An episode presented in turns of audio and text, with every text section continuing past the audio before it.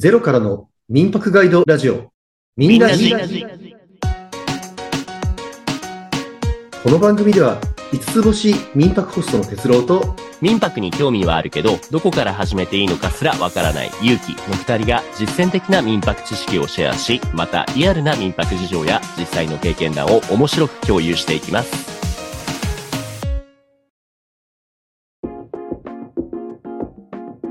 今日のテーマは、民泊の始め方、お役所に相談だ、消防署編です。よろしくお願いします。はい。よろしくお願いします。今週、今日収録日1月19日ですが、今週の民泊先生は、あどんな感じですか？はい、1月19日なんですね。えええー本当に今年は、あのー大変なことが年明けから起きまして、ね、1まあ能登で大地月1震が起きて日から、そうですね、起きて。うんうん。はい、でこの能登の大地震、実はあの民泊業界でもいろいろ動き出してる人がいるんです。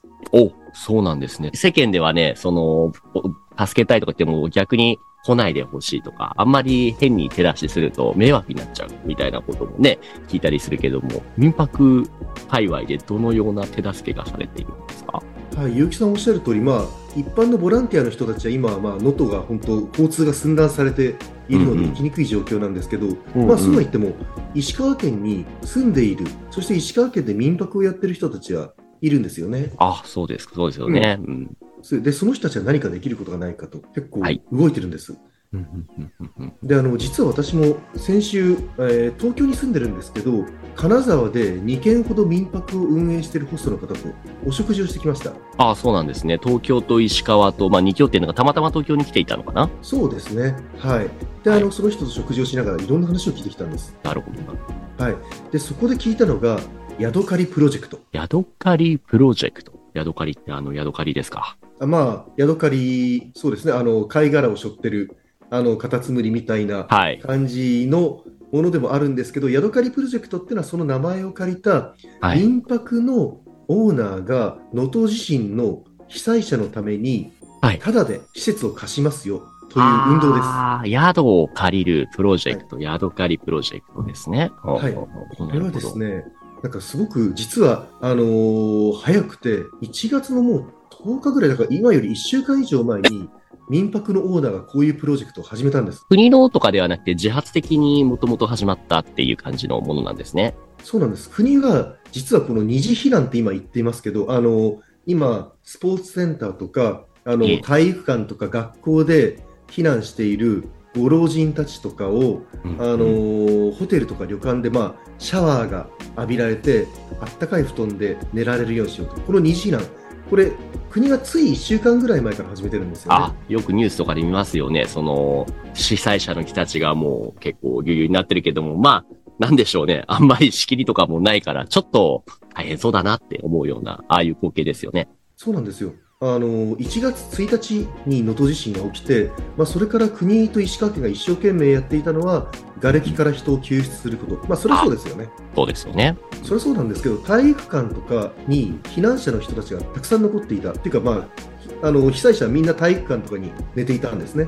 ですね。うん、で、今、報道されてますけれども、このあの能登地震が起きてから3週間経ってないのに、もう14人のご老人が亡くなってるんですよ、体育館で。ああ、それを、ああ、被災直接というよりも、その、ちょっと大変な体育館での暮らしっていうものに適応できなくてっていうことですか？災害関連死って言われてるものなんですけれども、もとはいもと持病を持ってた人たちが、でけ国は結構そこに関しては後手後手だったんですね、厳しい言い方をすると。でもその中で石川県のオーナーさんたちは、もう早くからこのことに気づいていて、体育館にいて、苦しいご老人たちとか、あのご家族の方、ご老人が今、どんどん実はホテルに避難してるんですけど、まだまだ車中泊とかしてる家族って多いんですよ。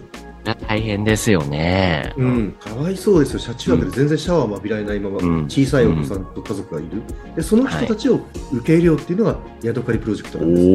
おお素晴らしい。なるほど、なるほど。じゃあ、民泊で貸しているような、えっ、と、お家を、えー被災者の人たちに提供するっていうものなんですね。そうなんです民泊って、実はあのベッドだけじゃなくて、洗濯機もあったり、冷蔵庫もあったり、もちろんシャワーもありますし、あったかい布団もある。で、はい。今、行政が手配しようとしているのって、あのー賃貸のお家？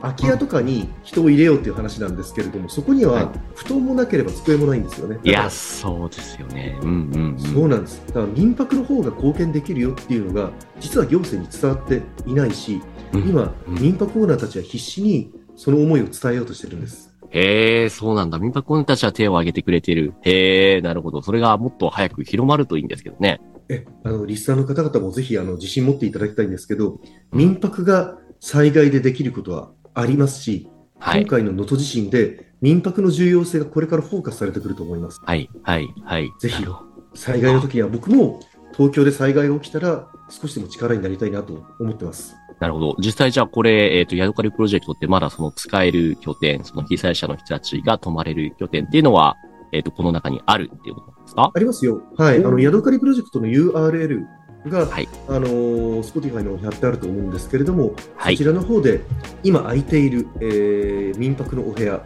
がはい掲載されてますので、もし被災者の知り合いの方いたら、ぜひヤドカリプロジェクトをリスナーの方紹介していただけるといいかなと思います。素晴らしいですね。おーいろんな拠点が、旅館であったりとか、一軒家であったりとか、いまあ、ろんなところ旅館っていう名前の民泊ですよ、どれも。うん、うん、うん、うん。あ、そういうことになりますよね。うんはい、はい、はい。なるほどね。ではでは、気になる方は、ヤドカリプロジェクトで検索か、この概要欄のリンクを見てくださいというところが、今週の民泊先生ですね。はい、よろしくお願いします。はい、ありがとうございます。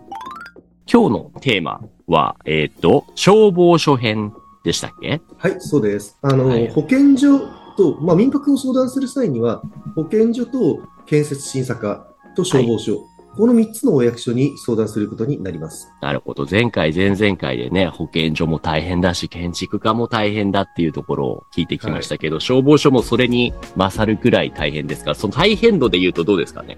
保健所、ね建築家、消防署っていうのは。はい。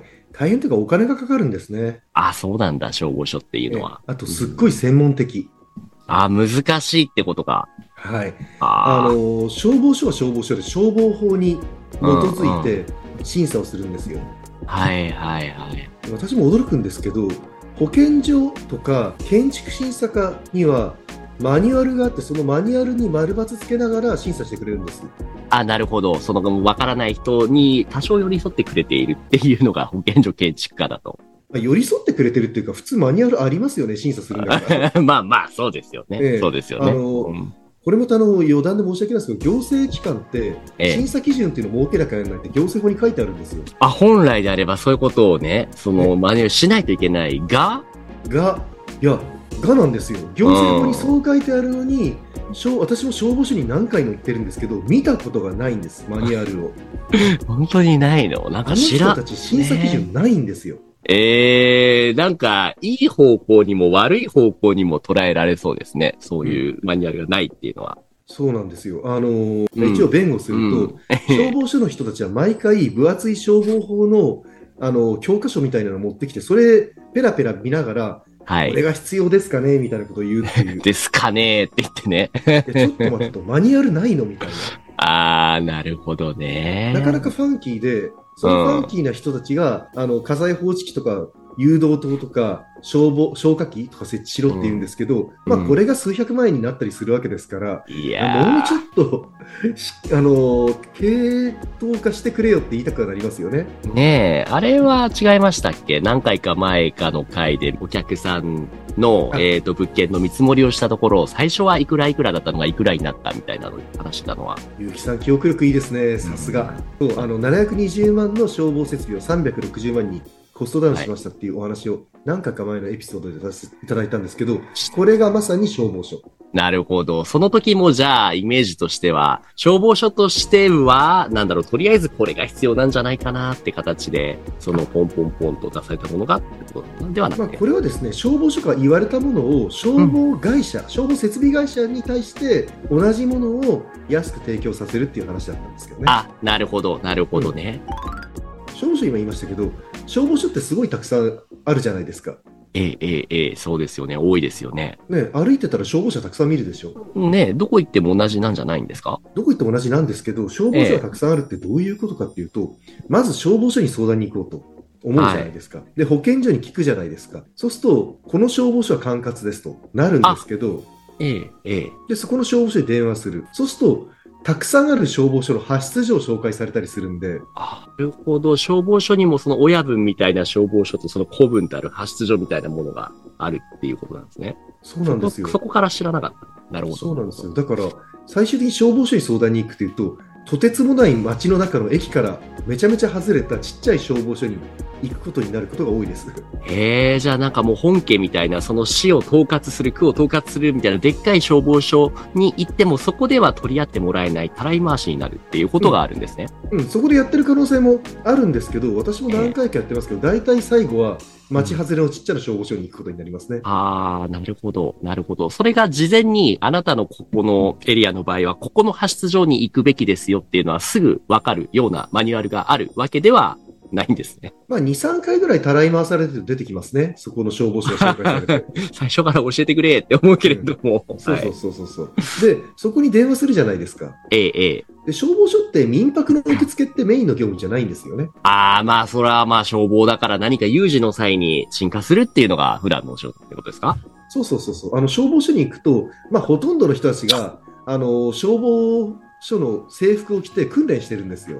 ああ、なるほど、なるほど。で、大体そこで、なんか事務方みたいなのって本当に少なくて、はい。その中ではいなんかな、事務方の人がたった一人だけいて、その人が民泊の相談受付をしてたりすると。嫌な予感がしますね。はい。この人、クソ忙しいんでアポ取れないんですよ、だから。そういうことか。うん忙しく。うんいや週の半分は民泊とか旅館業とか風俗とかあのもういろん飲食とかいろんな施設があの申請を消防署にしてその立ち会いに行ってるんですよね。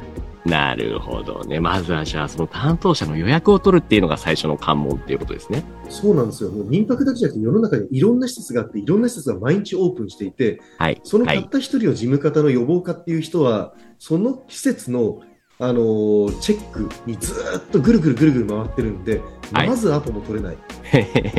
そうか。そうなんです。今までその何件か何回か回ってきたって先生言ってましたけれども、え毎回、その、例えば予約に行ったら、その、じゃあ明日とか今週みたいな形にはなかなかならないってことですか？まあまあ電話すると半分以上は外出してますからね。まずそもそも、そうか、はい。そうそうそう。電話してやっと捕まったら今度は1週間後。やっぱりその予防課の人に行くと、まあ事前相談がすごい多いらしいんですよ。事前相談か。なるほど、ええなるほど。はい。そうそうそう。あの、あのなんでしょう、飲食とか風俗とか、まあ、あの、パチンコとか、民泊、ホテル、うんまあいろんなところが建設をするんですけど、オープンするのの10倍以上事前相談なわけですね。ええそうなの。そんなにかかるんですね。な、何を事前に相談するっていうのは今日これは話してもらえることなんですか？まさにそうですね。あの、はい次週へ続きます。ご清聴ありがとうございました。